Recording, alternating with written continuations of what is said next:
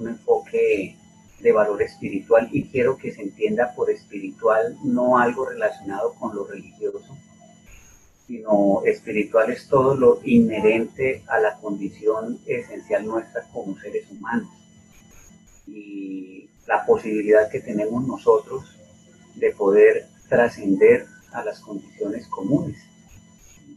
Básicamente, pues la espiritualidad tiene que ver con el conocimiento de sí mismo y con el desarrollo de las capacidades humanas que nosotros hemos recibido de parte del Creador. Eh, en todas las esferas, en todas las relaciones nuestras, una necesidad de hacer de que las relaciones nuestras se conviertan en un espacio saludable. Hemos llamado el programa así, Crecimiento hacia el Amor Maduro. Ya el título nos está haciendo una invitación y la invitación realmente es una demanda es que nosotros debemos entrar en un proceso de crecimiento hacia la madurez.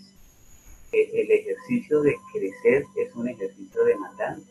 Llegue un salvavidas que nos ayude a construir algo que tenga mayor sentido. A través de todo esto queremos presentar unas pautas para un proceso relacional saludable. El ser humano puede estrellarse o puede crecer, puede eh, frustrarse o puede madurar puede amargarse la vida o puede ser pleno.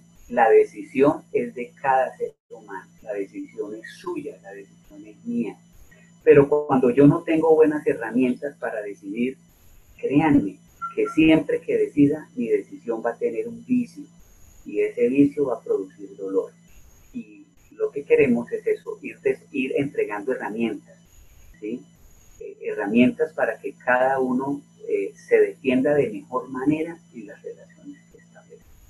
Ustedes van a descubrir que en todo proceso relacional la base es el amor.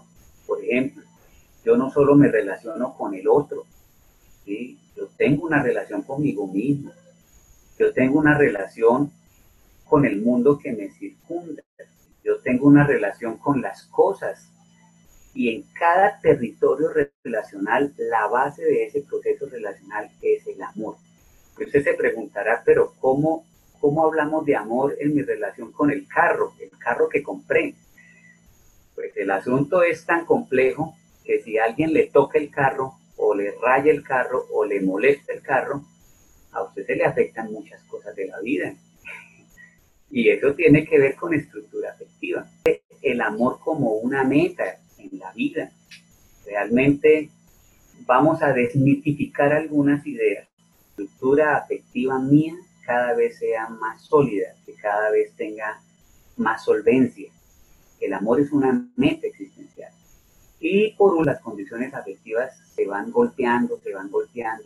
La vida real es de quien pueda. En la vida real yo establezco una relación y saco el mayor provecho que pueda y cuando se agote la relación, chao, me voy para otro lado. Yo les aseguro que una persona que vive así sufre mucho, sufre mucho. No digo va a sufrir en el futuro, no, sufre mucho. ¿sí? Y plenitud tiene que ver con llenura, con llenura. Que yo no tenga necesidad de, sino que aquí adentro las cosas estén en un nivel válido. Eh, vivo la experiencia de una llenura interior. Todo lo que hay afuera lo disfruto si aquí adentro todo lo que hay son vacíos, una, sensación de vacío, todo lo que hay afuera lo voy a utilizar para tratar de llenar el vacío. Y ahí es donde llega el problema. Un error muy grande porque cuando yo pretendo llenar mi vacío con la compañía de alguien, necesariamente voy a utilizar a ese alguien. ¿Para qué lo uso? Para beneficiarme yo. ¿Cómo? Digámoslo sencillamente, para sentirme bien. El día que la persona no esté o eh, eh, el día que la persona de pronto se salga de mi control, todo aquí se desestabiliza porque hay un vacío que yo quise compensar con la compañía. Una persona que se siente sola es una persona que comienza a desarrollar malestares a muchos niveles. Pero exponerme a las relaciones es demandante. Eso me demanda. Cuando yo estoy solito, pues el único que me demando soy yo solito. La, la demanda crece en tanto que crece el grado de compromiso afectivo, y eso es una idea también importante. Por grado de compromiso afectivo es mayor, la demanda de la relación es mayor también. Ahora, cuando las demandas aparecen, es cuando aparecen los problemas. ¿Sí? ¿Por qué? Porque nadie nos preparó para eso. ¿Sí? A nosotros nos dicen los modelos relacionales que tuvimos en casa no fueron los más objetivos y tampoco fueron los más solventes. Muchas cosas más afectaron nuestro desarrollo relacional. Terminamos nosotros convertidos en, en personas que aprendimos a relacionarnos a los golpes. Es decir, los golpes de la vida nos enseñaron a relacionarnos como pudimos, a, movernos alrededor de las personas, lo que teníamos. Y resulta que hoy, después de los años, terminamos dándonos cuenta que lo que teníamos no ha sido suficiente. ¿Por qué? Porque estamos viviendo situaciones donde no hay disfrute.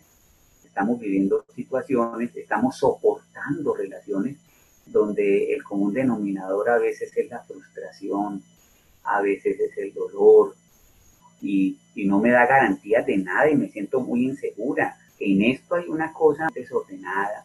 Y si hablamos de la relación nuestra con las cosas, peor. Y es el hecho de que las cosas terminen teniendo un valor mayor que el de. Ella o él no es tan importante como esto que acabo de comprar. Nosotros hemos elaborado unas condiciones honestamente patológicas en términos relacionales, muy patológicas. Pero como es el común en la sociedad, pues no lo vemos grave, pero sufrimos mucho. Como es el mal de todos, pues nosotros nos sentimos como cobijados bajo la estadística. Pero nadie puede negar que aquí adentro, en el corazón, sí estamos sufriendo mucho. Y por eso necesitamos nosotros recibir herramientas que nos faciliten el proceso relacional para que nuestro proceso relacional sea saludable. Somos seres sociales, eso eh, es indiscutible. ¿sí?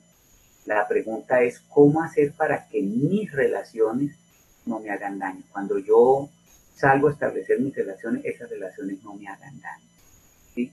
Ese es el secreto y eso es lo que vamos a ir planteando a lo largo de estas charlas.